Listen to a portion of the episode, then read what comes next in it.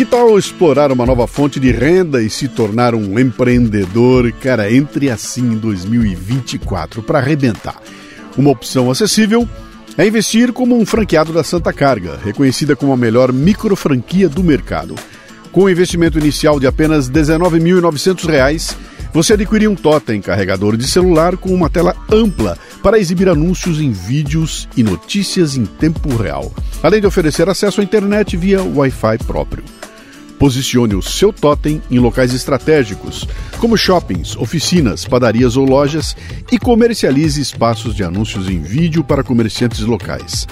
A Santa Carga oferece suporte completo e cuida da produção dos vídeos, proporcionando uma fonte estável de renda. Muitos empreendedores já têm vários totens, possibilitando ganhos mensais de mais de 8 mil reais por totem. E o melhor de tudo é que você não precisa gerenciar estoques, contratar funcionários ou arcar com despesas de aluguel.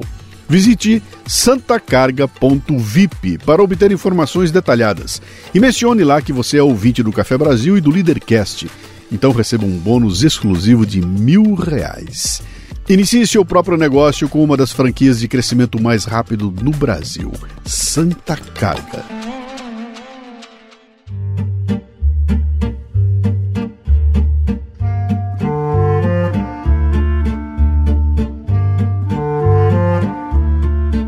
Recebi de um ouvinte o link para uma palestra de Gabriel Schor que elucida enormemente o que significa combater o terror no conflito Israel e Hamas. Gabriel Schor é um brasileiro israelense que vive em Israel há mais de 20 anos, onde atua como guia turístico. Mas é um ex-soldado das forças de defesa israelenses com diversas incursões em Gaza para combater terroristas.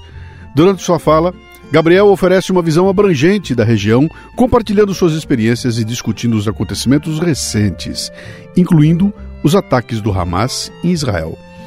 Assisti a palestra com bastante curiosidade enquanto eu levantava conteúdos para mais um episódio do Café Brasil.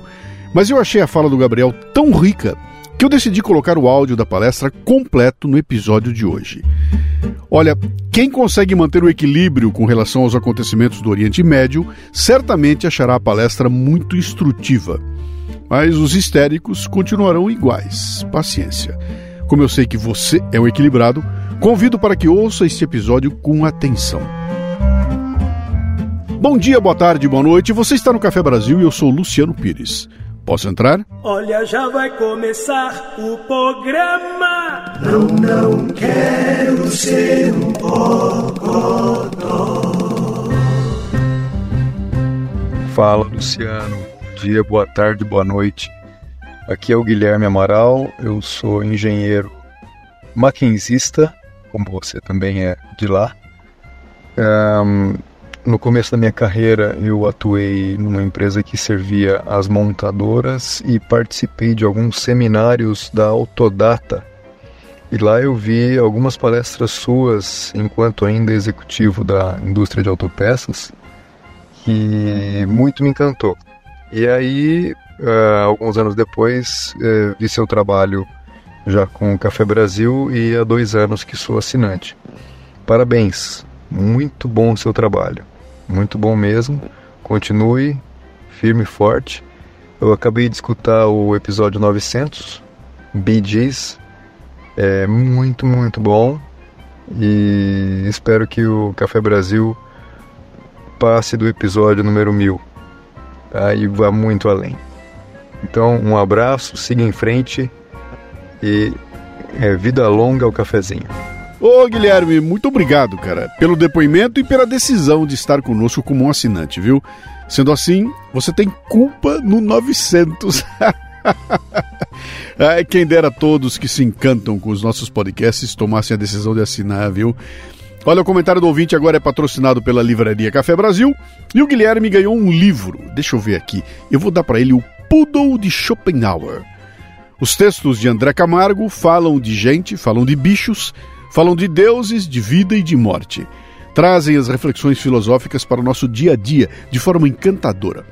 Em alguns momentos, são aquela bofetada que torna explícita a importância que a abordagem filosófica da vida tem nestes dias agitados em que todos estão ocupados demais para pensar. O André Camargo pensa E com este pequeno livro, vai levar você por esse mundo maravilhoso do pensamento.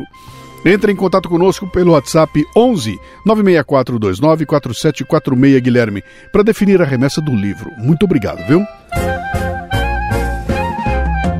Então vamos lá. Se você vê valor no trabalho que a gente faz aqui no Café Brasil, faça como o Guilherme.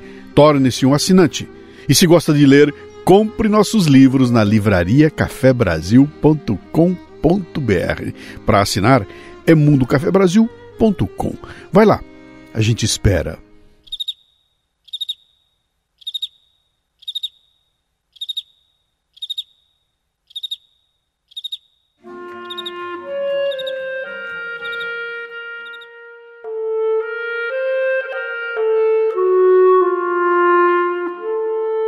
Boa noite, boa tarde. É, eu nasci em Porto Alegre há 43 anos atrás. Fui morar em Israel, nasci numa casa judia, porto-alegrense. Fui morar em Israel como um judeu, é, voltando para sua terra prometida.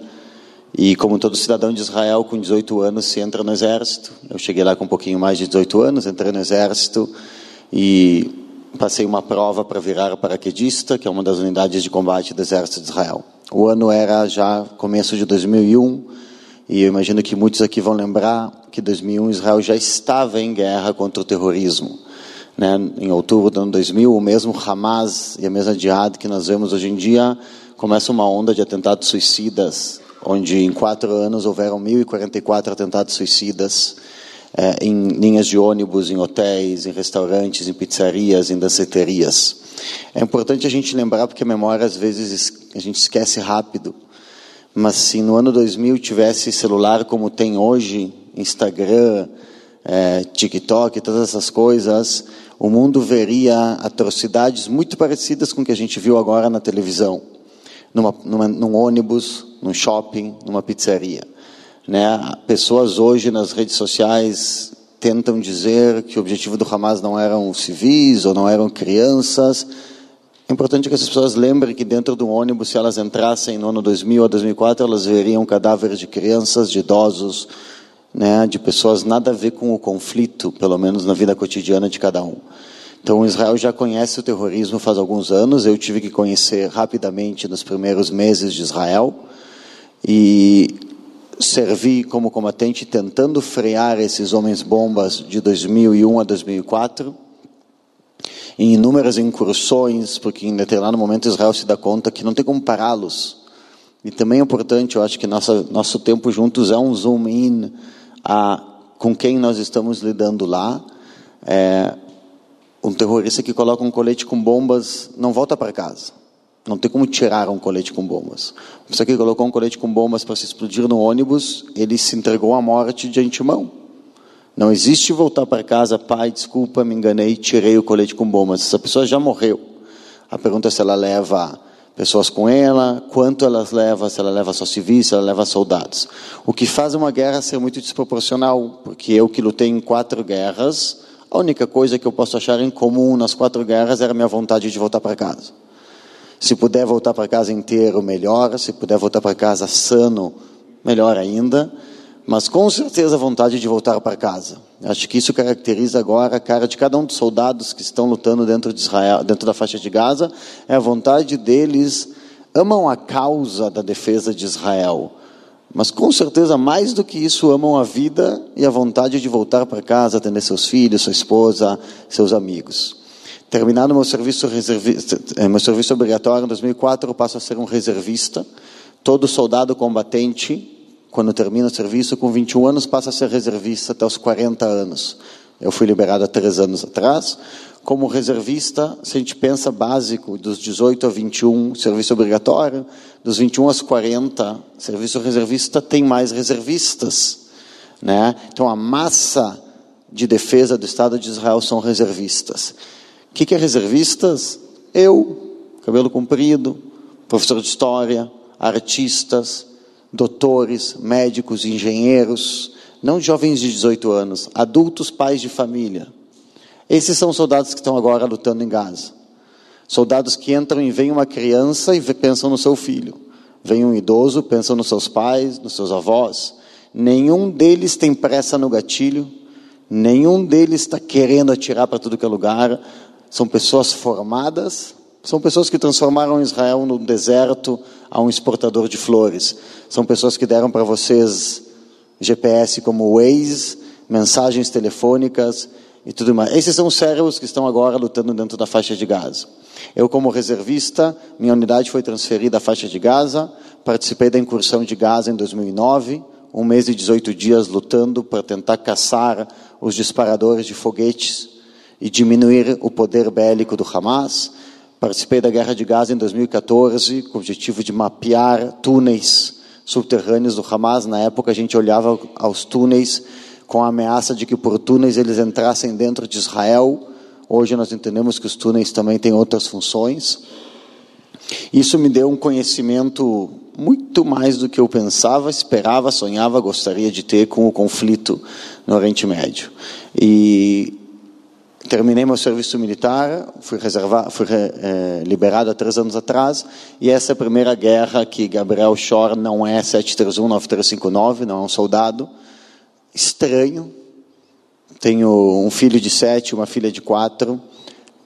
Não tivesse, estaria agora na frente, lutando para defender Israel e o planeta Terra e acabar com o terrorismo.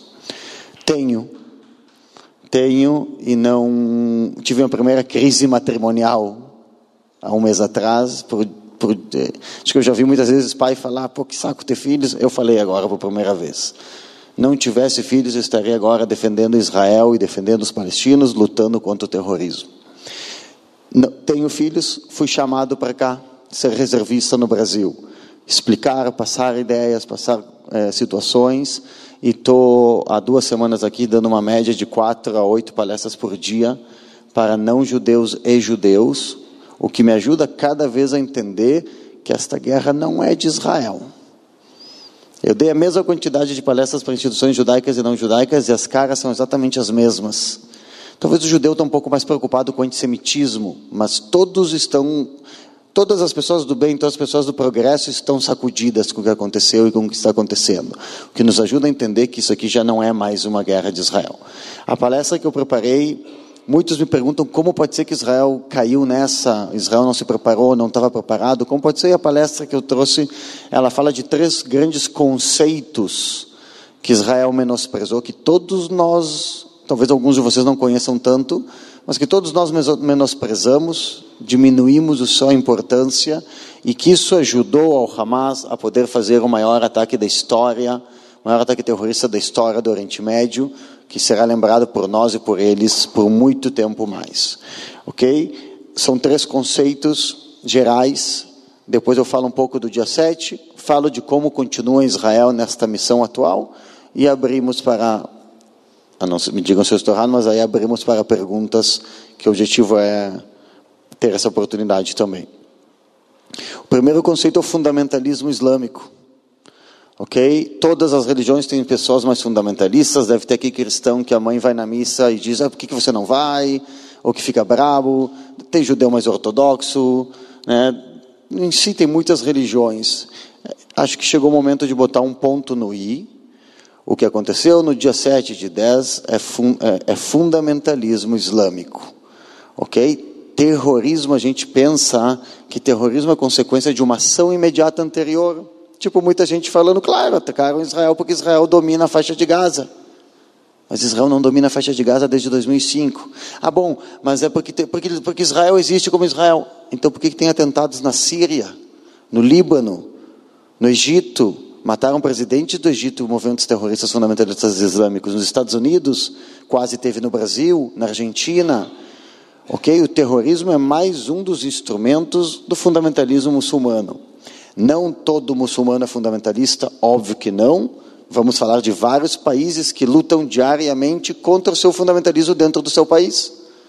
Ok? Tem judeus fundamentalistas, tem judeus fundamentalistas, tem cristãos fundamentalistas. Os minutos próximos eu falo sobre o fundamentalismo islâmico. Reitero de novo, não todo muçulmano é fundamentalista, não todo país, quase nenhum país é levanta a bandeira de fundamentalismo, um específico sim, falaremos dele também. É sobre isso que eu me levanto nos próximos minutos. Fundamentalismo islâmico não é antissemita. Fundamentalismo islâmico é a religião islâmica se o país ou o povo fosse segundo a religião. Imagina se todos nós fôssemos ativos religiosamente falando, ok? O fundamentalismo islâmico se, re, se re, re, volta à época dos califatos, ok? O mundo árabe era religioso de 1500 a 1917. Toda a Península Ibérica, norte da África, Oriente Médio, até o Rajastão na Índia, era um califato muçulmano. Até 1917, por 500 anos não tinha lá eleições, não tinha parada gay, não tinha mulheres com mini blusa, não tinha venda de bebidas alcoólicas, tinha uma harmonia islâmica. Em 1917 tem uma guerra, a guerra mundial, 1914 a primeira guerra mundial, em 1917 cai o Império Turco Otomano, e aquele, quem ganha a guerra, os ingleses e franceses, não os judeus, os ingleses e franceses que levam o ocidentalismo, impõem naquela região o que eles acreditam, o que vocês acreditam, países, governadores, presidentes, eleições, liberdade, democracia, valores que todos nós no Ocidente adoramos, achamos que são bons, pelo menos, né? e que é novidade naquela região. Como assim? Até então, quem governava é um califa. É importante entender califa vem do árabe khalif. Khalif é substituto sanguíneo do profeta Maomé. Foi Deus que colocou o califa não foi uma eleição democrática que colocou o califa. É muito importante entender isso, porque o que significa que qualquer eleição democrática não combina com o fundamentalismo islâmico. Inventar países, data de independência, hino, bandeira que nós amamos, é invenção do Ocidente. Não foi escolhido pelos fundamentalistas islâmicos. Então a guerra do fundamentalismo islâmico versus o que for começa logo ali. Poucos anos depois, em 1923, nasce a Irmandade Islâmica. Tenta assassinar o rei do Egito, tenta assassinar o presidente Gamal Abdel Nasser, consegue assassinar o presidente Anwar Sadat. Okay? Lutam contra todas essas novas ideias de panarabismo, de países árabes, de independência. Isso vai contra Sharia, Deus, profeta, califas. Votar a cada quatro anos não é bem-vindo para um fundamentalismo islâmico. E não falei nada de judeus até agora. Não tinha nem Israel em 1923. E já tinha atentados no mundo do Oriente Médio, principalmente da Irmandade Islâmica naqueles mesmos anos. Grande parte dos fundadores do Hamas, como Sheikh Ahmad Yassin, antes lutavam na Irmandade Islâmica no Egito. E não lutavam contra israelenses, lutavam contra egípcios democráticos. É importante entender porque esta guerra, quando nós chegarmos daqui a pouquinho, já não é mais nossa Ok? Por isso muitos não-judeus estão sentindo-se sacudidos. Essa é uma guerra de alguém que declara guerra contra valores que nós acreditamos. Eu não julgo agora se nossos valores são os corretos ou não no Ocidente, mas nós, no Ocidente, acreditamos neles. O fundamentalismo islâmico dentro de países se mexe através de três etapas: a shira ou a guira, que é se fechar bairros fechados, olhos fechados, ou a burca, que só dá para ver é, os cílios, fechar o que está acontecendo lá fora. Bairros que, enquanto vocês no Brasil estão voando para o progresso, eles estão parados no tempo. Bairros que não, não ensinam a educação local, porque ao contrário, eles não querem educação local. Eu, todos vocês devem estar pensando em silêncio, ah, claro, França. Né? Muita gente hoje fala, Paris é um exemplo disso, bairros fechados que próprios franceses têm medo de entrar lá porque não é França lá dentro. Nem sequer é Síria ou Líbano, é as Arábias lá dentro, é o Islã lá dentro. Mas não é só França. Inglaterra tem isso, Alemanha tem isso, Holanda tem isso, Chuí é assim. Imagino que bairros em São Paulo, cada um vai saber sozinho o nome, também sejam assim, onde eles se fecham a uma educação alheia. Não atacaram ninguém até agora não danificaram ninguém, eles simplesmente mantêm-se fechado a uma visão alheia. Ok? Paris é um exemplo muito claro. Segunda camada, segunda etapa, se chama Dawa, a educação islâmica. Dawa é dizer, tá vendo lá como eles não têm, sem poucos filhos? Falta de valores familiares. Tá vendo as meninas mal vestidas assim? Promiscuidade. Tá vendo lá aquele presidente fazendo aliança com outros países? Heresia. Lembra da época do profeta e do califa. Dawa é uma educação do fundamentalismo islâmico. Ok? Por exemplo, com certeza nesses bairros islâmicos em Paris não ensinam igualdade, liberdade e fraternidade, senão não poderiam usar burca e fechar por completo. E tem pessoas franceses que têm medo de entrar lá, não falam francês nos bairros. Ok? Eu não sei dizer aqui, eu me lembro de jovem, ir no Chuí era tipo ir para o Líbano. 1980, 1990. Imagina hoje, ok? Ou imaginem dentro da faixa de Gaza, que é uma região controlada desde 2005 por um movimento fundamentalista islâmico. Agora eu vou dar um exemplo importante. Em Tel Aviv de hoje, Israel, né, sabem que 18% da população de Israel são muçulmanos. Nós chamamos os árabes israelenses. Em Israel de hoje, na democracia do Estado de Israel de hoje, a educação é gratuita, pública. Em escolas árabes em Israel, não palestinas, israelenses, com a mesma carteira de identidade que tenho eu, ok? Eu uso o exemplo de Tel Aviv para ficar bem claro. Em pleno Yafo, que é o bairro árabe de Tel Aviv, se você entra numa escola agora e pega um material didático de creche e jardim de infância, você vai ver um polígrafo com o um mapa de Israel, duas linhas na diagonal e pede para colorir com as cores verde, vermelho e branco, que são as cores da Palestina. E é o mapa de Israel. E é em Israel democrático de hoje. Não é o mapa da Cisjordânia e da faixa de Gaza para colorir de vermelho, branco e verde, e o meio para colorir de azul e branco, que poderia ser, deveria até. Não, é o mapa de Israel com as cores da Palestina. Quer dizer que um jovem israelense com a carteira de identidade de Israel, com todos os direitos que eu tenho, com acesso a bases israelenses de segurança, tipo as da cerca de Gaza, com acesso a tudo, caminha nas ruas de Tel Aviv de Israel, caminhando nas ruas da Palestina. Imaginem em lugares fechados do fundamentalismo islâmico o que, que deve ser educação, se em Tel Aviv é assim. Ok? E mais um detalhe, a Dawa, a educação islâmica, ela sabe se, se anexar a assuntos do dia. Ok? Por exemplo, pobreza.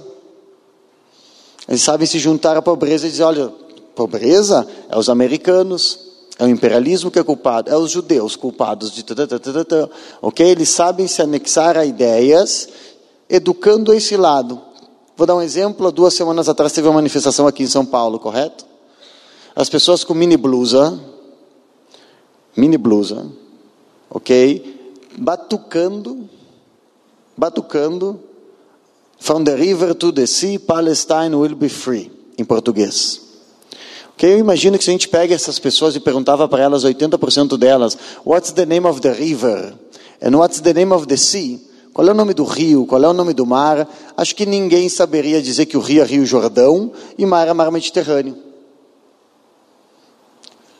faço uma piada, provavelmente teremos ouvido Tietê no meio. As pessoas defendendo uma ideia sem ter a menor noção do nome do Rio Jordão e do Mar Mediterrâneo, a tal ponto que nós judeus nos assustamos com essa cena, porque from the river to the sea Palestina will be free significa que tem que acabar com Israel. Acho que eles nem sabiam disso. Alguns, alguns sim, mas alguns não. Isso é dawa, não é ensinar geografia. Não é ensinar que a terra de Israel aparece na Bíblia dos judeus, o Velho Testamento, com Abraão, Isaac e Jacó, depois passa a ser a Bíblia dos cristãos com Jesus, depois passa a ser a Bíblia dos muçulmanos com o Corão e com Maomé, é ensinar a terra santa do Islã. Ok? Eu chamo de terrorismo cultural, é mudar a história, é ignorar a história. Ok? Aqui também, a terceira camada é jihad, mais famosa. A jihad é a guerra santa. É o momento que tuc, o líder decide que saiu da educação islâmica e passou à violência. Eu vou dar um exemplo para vocês entenderem com facilidade se na manifestação em São Paulo, duas semanas atrás, por engano, tivesse passado uma família de judeus ortodoxos, com os fiozinhos estranhos que eles usam, os fiozinhos estranhos aqui, e a roupa preta, tivesse passado sem querer no meio dessa rua, eu acho que o Brasil teria conhecido a jihad. A ignorância lá talvez tivesse visto os caras passando em cima, como aconteceu em Los Angeles, com um senhor de idade lá, e vocês teriam conhecido a jihad. A França sabe disso, Inglaterra sabe disso, o mundo árabe sabe disso exageradamente. Muitos judeus me falaram: ai, nessa guerra É a primeira vez que a União Europeia se posiciona uh, unanimemente a favor de Israel por uh, solidariedade. Eu digo, que solidariedade? A frase está correta, só a palavra final é um engano. A União Europeia se posicionou de forma unânime a favor de Israel por medo. Há anos eu recebo como agente de turismo Interpol, polícias de várias cidades europeias treinando contra o terrorismo porque eles sabem o que, que tem lá dentro. Hoje já não é mais um problema e por isso o mundo inteiro está sacudido e quem não está tem que estar sacudido com o que está acontecendo. Segundo conceito é o Irã, por uma questão que eu não vou entrar agora, teológica, não vou entrar muito profundo, o Irã é diferente dos outros países muçulmanos. Existe uma questão teológica onde o quarto califa do Islã é assassinado, o califa Ali, ok? Os, os descendentes de Ali se chamam xiitas, todo o resto do mundo árabe se chama sunita. Depois entrem no Google e leiam sobre xiitas, sunita, é fácil de entender no final das contas. E os xiitas lembram o assassinato do califa Ali. Até hoje eles pegam uma faca uma vez por ano, batem no coco para sair sangue, para lembrar o assassinato. É uma data fortemente lembrada pelos xiitas. Odeiam os sunitas, que é o resto do mundo árabe. Ok? Hoje, desde 1979, o único país xiita é o Irã. Por si, ele é diferente dos demais. Ele é adversário ou inimigo religioso dos demais. O Irã, muitos anos, declarou guerra ao mundo árabe. Ok? Guerra Santa, muitos anos, os xiitas versus os sunitas. Hoje vive na nossa região essa questão. O Irã, se declarasse uma guerra frontal contra os países árabes sunitas, perderia. Porque hoje a Arábia Saudita é aliada dos Estados Unidos, Fulaninho de tal é aliado de tal. Então eles não fazem uma guerra frontal. Eles inventaram desde 1979 um sistema diferente, que se chama Força Quds. Eu espero que essa cara seja conhecida para vocês. Era um dos grandes destruidores do planeta Terra. General Qassam Suleiman foi eliminado pelo Força Comando Delta americano há dois, três anos atrás. Ele é um dos grandes precursores da unidade Quds iraniana, Quds Forças iraniano, que diz que para destruir o mundo sunita nós vamos destruí-los por dentro, através de terrorismo. E a Força Quds iraniana subsidia, treina, qualquer movimento terrorista fundamentalista islâmico no mundo. A Força Quds iraniana patrocina, treina, prepara Boko Haram na Nigéria. Ouviram falar de Boko Haram? Boko Haram não tem nada a ver com judeus. Pretos nigerianos sendo esfaqueados, eh, atrocidades, estuprados, ventres de escravidão, etc, etc. Boko Haram, Força Quds iraniana na Nigéria. A Irmandade Muçulmana no Egito, subsidiado, treinado pela Força Quds iraniana. O Hamas e a Jihad Islâmica em Israel, Cisjordânia e Gaza, treinado, preparado pela Força Quds iraniana. O Hezbollah no Líbano, treinado, preparado pela Força Quds iraniana.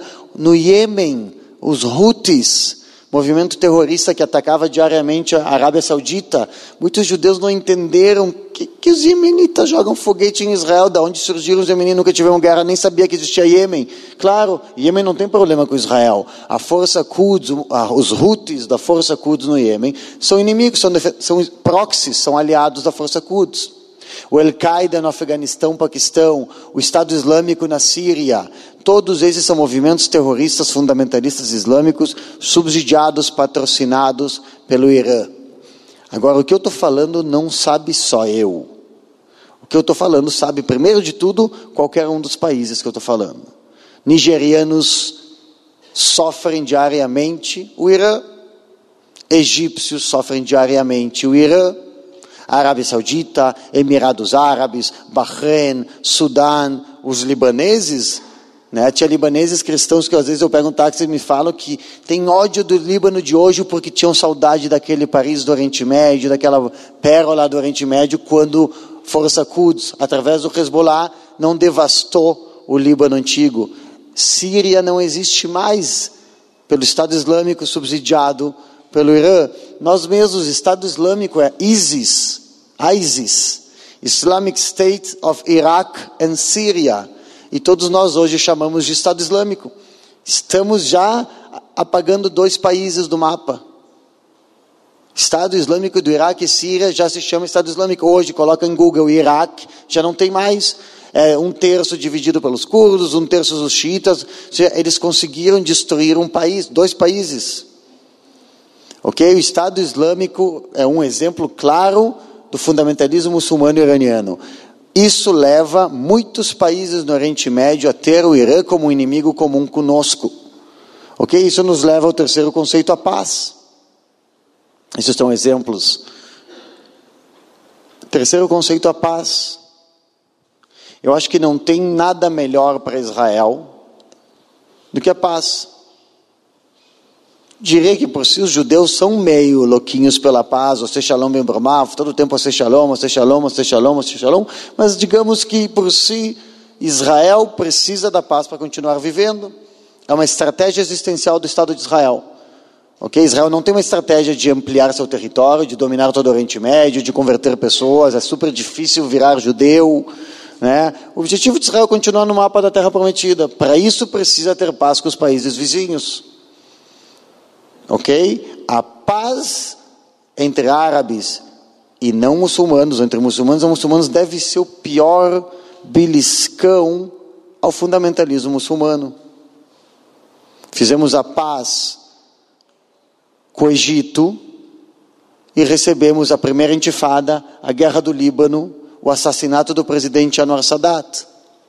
Fizemos a paz com Yasser Arafat e recebemos quatro anos de atentados suicidas.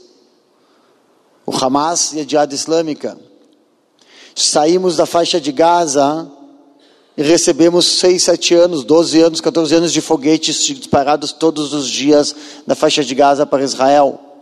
E finalmente estávamos, estamos assinando a paz com os principais países árabes do mundo e recebemos o 7 de outubro. É muito importante entender, porque tudo que eu estou falando já é realidade no mundo que nós estamos. Eu não venho aqui falar de um Israel isolado no mapa do Oriente Médio. Eu venho aqui falar de um Israel que estava e está a um passo de assinar a paz com a Arábia Saudita, o país árabe mais importante daquela região. Não pensava que Gabriel viveria para ver isso. Vai, vou. Israel já assinou paz com países do Golfo Persa, da África. É um fato. Israel estava se aproximando à paz com todos os países vizinhos. Por quê? Porque temos como inimigo comum o fundamentalismo muçulmano. Que fique claro, a Arábia Saudita não assinaria paz com Israel porque querem ir para Jerusalém. Sem Meca e Medina, tem praias, tem tudo. Não fizemos a paz com Dubai e Emirados Árabes Unidos para ir para um hotel em Dubai. Esses países fizeram a paz com Israel, 99% do motivo se chama Irã. Por criar um bloco que não quer o fundamentalismo islâmico, não à toa os processos de Abraão é consequência direta da Primavera Árabe, do Estado Islâmico, quando o mundo árabe se assustou. Vocês imaginam se o Estado Islâmico, lembram quem é o Estado Islâmico? Facão. Imagina se o Estado Islâmico entra na Jordânia, com a reina, rainha Raina, que é top model, e o rei Abdallah, que dirige Porsches e Ferraris, ele não dura um minuto. E se o Estado Islâmico entra em Dubai, com os hotéis e cassinos e venda de bebidas alcoólicas para turistas, Dubai não dura um minuto. É por isso que esses países fizeram a paz e estão fazendo a paz com Israel. Então, tudo que eu estou discursando para vocês não é papo de Israel, é o Oriente Médio de, do amanhã. Estamos ali, ok? Agora, tem alguém que não pode aceitar isso com facilidade que é o fundamentalismo islâmico, vestido de Irã, vestido de Hamas na faixa de Gaza e vestido de outros nomes em outras regiões, como já nomeei. Isso nos, esse é o, essa é a paisagem de Israel do ano 2023. O Israel que em qualquer momento assina paz com a Arábia Saudita e começa a mudar a realidade do Oriente Médio. 7 de 10, sábado, Israel baixou a guarda. Israel, que há dois anos vê no Hamas quem vai governar a Palestina de paz com Israel, já que estamos em onda de paz, que há dois anos deixa palestinos de Gaza entrar a trabalhar em Israel, palestinos de Gaza que entram e olham que naquela parada de ônibus descem só meninas e que controlam as bases, que, que são as câmeras que controlam toda a cerca. Palestinos que entram a trabalhar em Israel vão num kibbutz e vê, vê que não tem portão de entrada no kibbutz, que não tem ninguém na guarita, que é só vir com um carro um metro antes da porta e o portão se abre sozinho.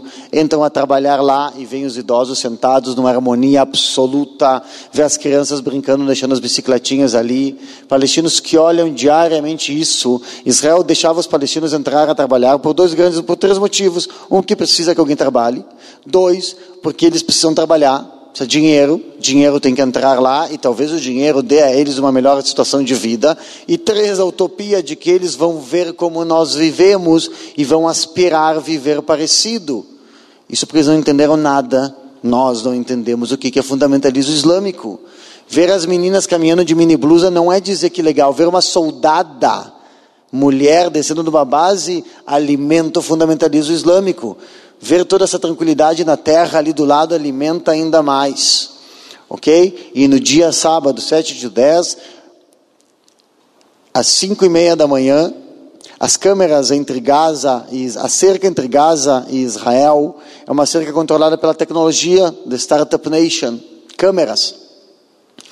Quando Hamas era um inimigo declarado para Israel, eram soldados. Eu estive lá como estávamos nessa, em espanhol se diz nuvem de pedo, nessa, nessa sensação estranha de paz, a paz, love in the, paz is in the air, paz com países vizinhos gigantescos, botamos câmeras.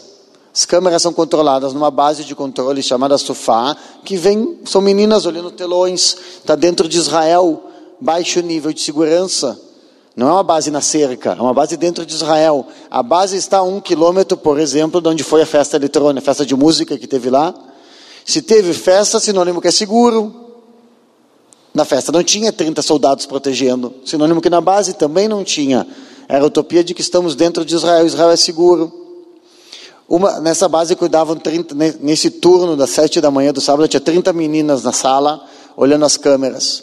27 foram assassinadas, uma foi sequestrada, Israel recapturou há poucas semanas atrás. Duas estão hospitalizadas. Uma delas está gravemente, a outra não. A outra deu uma entrevista em Israel. Ela contou que ela acordou às cinco e meia da manhã, vai lá, lava o rosto, vai caminhando para a base, para a sala de controle, ok? Entra e ela vê das câmeras, todos meio sonolentos, acabaram de trocar de turno, ela vê das câmeras os palestinos que trabalham em Israel, como ela disse que há dois anos eu vejo eles trabalhando aqui, aqui dentro de Israel, na porta da base já. Ok? E do nada, eles começam a atirar. Ainda não é sete da manhã, é seis da manhã. Começam a atirar nas poucas meninas que controlam a porta da base. Segundos depois, eles estão dentro da base. Que fique claro, eles sabiam a distância da porta da base à sala de controle, da sala de controle aos quartos, dos quartos, tá? Como é que eles sabiam? Árabes e israelenses trabalham nessas bases também. Todo, estamos todos misturados lá dentro. Não tinha detalhe da base que eles não conheciam. Quem arruma problema de energia elétrica numa base de Israel são árabes israelenses. Eles são cidadãos que aquele que tem aula em Afo e caminha na Palestina e não em Israel. E mais um detalhe importante, uh, complexo mas importante. Esses agricultores que já estão dentro de Israel começam a atirar em Israel. Como é que eles tinham arma?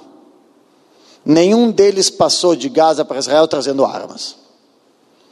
Agricultores que entram de Gaza a Israel passam por detetor de metal, botam a mochila, entram a trabalhar e voltam. Essas armas já estavam ali. Essas armas foram colocadas por gente que mora dentro de Israel para o evento. Isso ainda será investigado e, e divulgado um pouco mais completo. Seja como for, as primeiras balas foram disparadas. Em poucos minutos, não tem câmeras controlando a cerca de Israel. Sete da manhã, se bota play na maior operação organizada pelo Hamas. Três diferentes frentes entram. A Força Nurba, o comando, o comando de, de ações táticas do Hamas, com o objetivo de conquistar, dominar, matar bases militares e kibbutzim os soldados do Hamas normais, com o objetivo de fechar todas as estradas e fazer emboscadas ao exército que vai vir resgatar. E depois, três, nove, oito e pouco da manhã, o que vocês chamam de civis. Pessoas palestinos desuniformizados, sem metralhadora na mão, que entraram com o objetivo de estuprar, assassinar, eh, cortar, cortar cadáveres, estuprar, queimar e sequestrar. Numa guerra, lá não tem tempo de estuprar ninguém, não tem tempo de cortar pedaço de ninguém. Isso é só depois de uma guerra. Isso é a terceira, nós temos tudo gravado. Eu tenho aqui, mas eu não, não preciso colocar, mas sim é bom que todos averiguem e vejam o que aconteceu no sábado 7 do 10. Pessoas completamente civis no vocabulário de todos vocês. Eu chamo hoje terroristas a paisana, talvez é a é palavra, que entraram vem o cadáver já no chão e dedica vários minutos para tentar cortar a cabeça de um, de um civil morto com uma enxada, nem sequer com uma faca, que não consegue cortar em um segundo, fica tentando minutos e minutos, ok? Não tem porquê, não tem lógica, está perdendo tempo, energia, cenas, tão, isso é fundamentalismo. Isso é algo que tem que entender, porque isso são anos de uma lavagem cerebral, que é tudo que eu comecei na palestra. Não tem outra, não tem guerra, ele não está correndo risco de vida. O cara já está morto ali no chão. Ou ela, ou a mãe. Cortar ventres, tirar fetos, esfaquear fetos, isso não é guerra. Já está morta. Coisas que nós vimos ao vivo em Israel no sábado 7 do 10, que se vocês não viram nada do que eu estou falando, vocês têm que ver. Talvez escolher um momento mais agradável, não de noite, porque eu fiquei com pesadelos uma semana inteira. Então talvez vejam de dia, mas enquanto o mundo não ver isso, o mundo está correndo um risco de ignorar o fundamentalismo islâmico que pode estar tá se proliferando em qualquer lugar. A Europa sabe disso, a Europa sabe que esses civis estão lá. Para Israel, foi a maior sacudida da história. Israel vê isso ao vivo e por primeira vez na história de Israel tem uma ordem na televisão de toda a população de Israel ficar em casa e fechar as portas. Israel, que muitos de vocês foram meus turistas aí falavam, é o país mais seguro que eu já passei. Todo mundo caminha na rua tranquilinho, ninguém tem problema, isso aqui é muito tranquilo, não, tô, não, não pensa. Todos os meus turistas olhavam e falavam, tu não está armado? Não, não conheço quase ninguém armado em Israel. Esse Israel teve ordem de fechar-se dentro de suas casas e fechar a porta. Eu não tenho porta com chave na minha casa, por isso eu fiquei cinco noites sentado na porta da minha casa com um facão segurando na mão, porque achava irresponsabilidade de fechar os olhos, tendo duas crianças e uma esposa dentro. Essa Israel do sábado 7 de 10. Israel tremeu, uma rasteira a mais Israel caía. A Europa sabe disso. A Europa sabe que se Israel tivesse caído no 7 do 10, a Europa cai no 8 do 10. Aí eles teriam visto da Dawa passar para a Jihad, ok? A Europa se assusta, Estados Unidos sabe disso também, porque eles são a bandeira do progresso, da democracia. Por primeira vez na história, Israel pede ajuda aos Estados Unidos, que às 19 horas já está se aproximando o primeiro porta-aviões, o maior porta-aviões da Força Bélica, para ajudar Israel, porque Israel não pode cair. Israel tivesse se metido em Gaza no mesmo instante, teríamos talvez desaparecido. Se Israel tivesse entrado em Gaza atrás dos sequestrados e para caçar os terroristas, Israel teria caído em emboscadas do Hamas lá dentro, e eu não sei se Israel sairia dessa, provavelmente o Hezbollah do Líbano teria se metido também, eu não sei se sairíamos dessa. Entendendo geopolítica, nada melhor que os Estados Unidos que disse não Vou botar o porta-aviões para que vocês se sintam seguros. Respira. Elimina os terroristas que estão dentro de Israel. 48 horas até que mandaram. Falou na televisão que podem abrir as portas das casas. 48 horas. Dois dias inteiros. Segunda-feira, israelenses, entre aspas, saíram a ver o que está acontecendo. E aí Israel se organiza e decide. Eu tenho aqui cenas com civis entrando eu não, eu não vou mostrar. Israel decide acabar com o Hamas. Para a gente voltar ao, ao, às trilhas da paz com o mundo árabe, que a paz com o mundo árabe inclui a criação de um Estado independente palestino na faixa de Gaza e na Cisjordânia, o Hamas não pode estar lá. É a primeira vez na história de Israel que Israel dá uma ordem desse tamanho. Eu lutei em Gaza em 2009, a única ordem era procurar disparadores de foguetes. Lutei em Gaza em 2014, a única ordem era procurar túneis. E mesmo assim durou meses cada uma dessas operações, um mês e 18 dias, dois meses mais ou menos em 2014. Agora Israel diz que vai acabar, que está entrando para acabar com o Hamas dentro da faixa de Gaza. Ok? É importante que entendam, e aí eu acho que eu começo, a gente começa com um pouco perguntas. É uma operação muito difícil ok? Numa operação militar se divide em dois: El Ayad e Al Ayad. El Ayad é ao objetivo e Al Ayad é no objetivo. Tudo que nós estamos vendo agora é Israel chegando a Gaza. Para isso precisa evacuação da população civil. Eu posso assegurar a vocês que as caras que a gente não está vendo, porque eu não quero colocar para vocês, mas se quiser a gente coloca, dos civis entrando, nós temos essas caras. Essas pessoas para Israel não são civis, essas pessoas são terroristas e serão caçadas pelo exército. Assim como os grandes líderes que estão aqui expostos são os líderes do Hamas dentro da faixa de Gaza. Israel precisa evacuação dos civis. Em muitos países do mundo é suficiente jogar folheto e dar ordem no alto-falante. Em Gaza, não. Em Gaza, a gente dá ordem no alto-falante, manda folhetos, a ONU pede, o Hamas não deixa. Agora, o Hamas não deixa são duas coisas. Um é que o Hamas governa lá há 25 anos e todas as escolas são Hamas. Não tem crianças que ouviram falar do plano B. Criança que vive há 25 anos, ou já não são crianças, pessoas que vivem há 25 anos em Gaza conhecem o plano A uma região de fundamentalismo islâmico. Não acham que, hum, não, quem está vindo ao diabo acabar com a nossa terra. É difícil explicar para eles que o Hamas é e que vocês deveriam sair e que nós não queremos conquistar Gaza, nós queremos que entre aqui uma força tipo a Autoridade Palestina. É difícil explicar para eles. Então, número um, não é que você faz e todo mundo sai correndo. Número dois, o Hamas não quer que eles saiam. O Hamas entende que ele saindo facilita a vida do exército. Eu, como soldado combatente, os momentos mais os, os, momentos mais perigosos da minha vida eram esses minutos que a gente dedicava a separar o terrorista do civil. Pleno campo de combate, nos atiravam numa janela, parava, se ajoelhava, procurava uma pedrinha para se proteger, câmera térmica. Tem pessoas armadas? Ah, mas tem pessoas desarmadas, se vê com a câmera térmica. Tem desarmados, não pode atirar.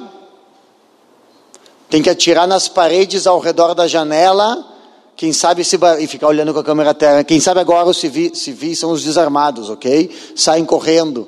Não saiu correndo, unidade de cachorros manda o cachorro entrar dentro da casa, pula em cima do terrorista armado, e aí, quem sabe, a gente vê o civil saindo correndo. Israel inventou um sistema de bombardeio que a gente chama o Tok-Tok, que é um foguete sem poder bélico dentro. O, a caça aeronáutica joga um foguete no teto do edifício que faz bum e nada mais não destrói o edifício, não explode, para que as pessoas vejam que esse edifício já está na mira de um caça e saiam correndo. E tudo isso nós olhando, ajoelhado, tomando tiro, coquetel molotov, pedras. Num campo de batalha. Hoje, eles não conseguem sair sequer. A única forma que a gente vê as pessoas saindo é quando cai um edifício o Hamas se mete para dentro dos túneis e a população civil sai correndo. Eu quero que vocês prestem atenção a partir de agora nas cenas que vocês estão vendo na televisão, onde vocês veem escombros de edifício, mas vocês não veem cadáveres ao redor dos escombros. Bota na TV terremoto na Turquia, vocês vão ver um edifício cheio de cadáveres ao redor. Bota o atentado da AMIA na Argentina, vocês vão ver escombros com cadáveres ao redor. Bota edifícios em Gaza, vocês não veem cadáveres ao redor.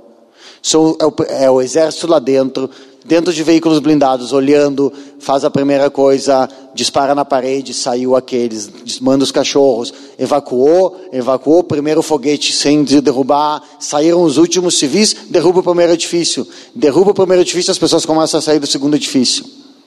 E recém aí o exército está avançando, não morrem civis, morrem civis, morrem civis também, com certeza.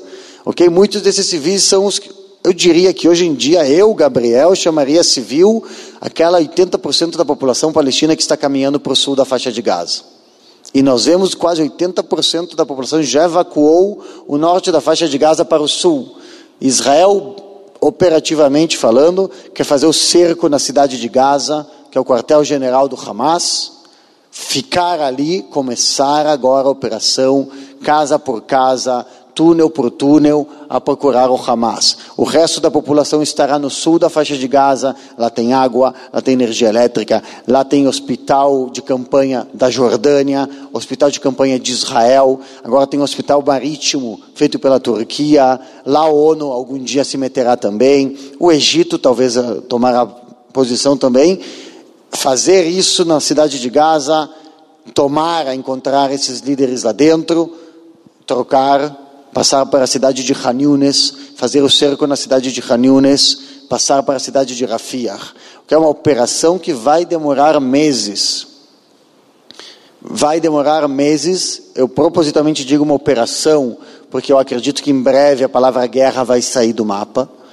Provavelmente na mídia brasileira até nem vão se interessar mais, como a gente esqueceu a guerra da Ucrânia, que continua morrendo gente, mas já não está mais na moda da mídia que Israel não vai ter tanto bombardeio, porque já estaremos dentro da cidade de Gaza, e aí Israel continuará a operação casa por casa por casa para destruir o Hamas.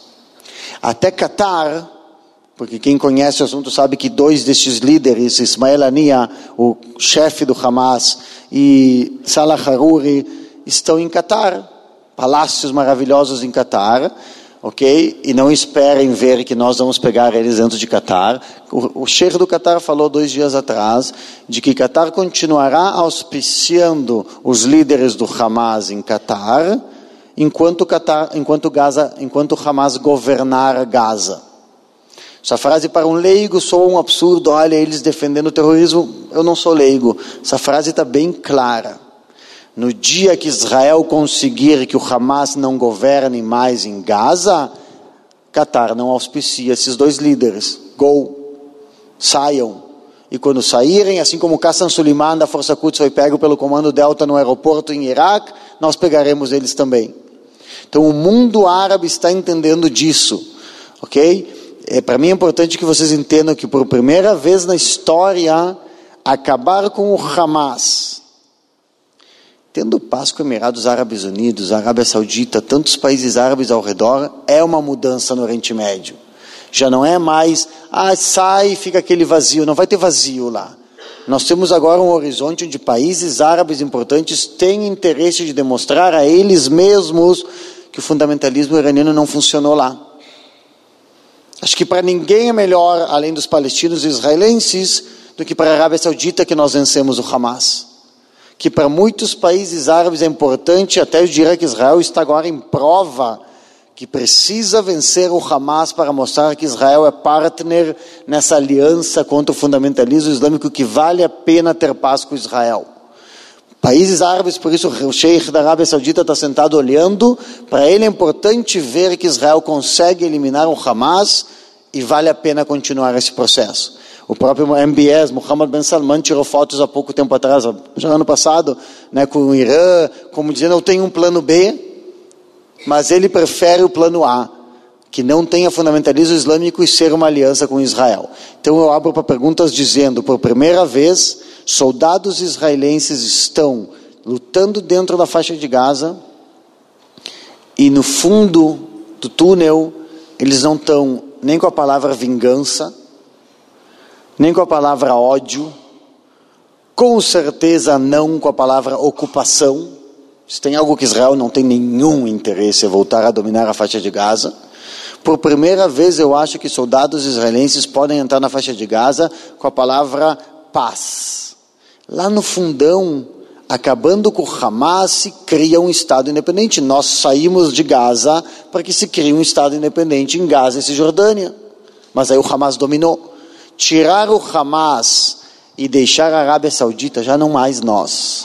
A Arábia Saudita, Emirados Árabes Unidos, Catar, que coloquem dinheiro, que reconstruam, que façam a rixinha entre eles quem ajuda mais. Lá é a esperança, a melhor esperança que Israel já teve de ter uma aliança com o Estado independente palestino, nós e o mundo árabe na luta eterna contra o fundamentalismo islâmico. I sing for the child.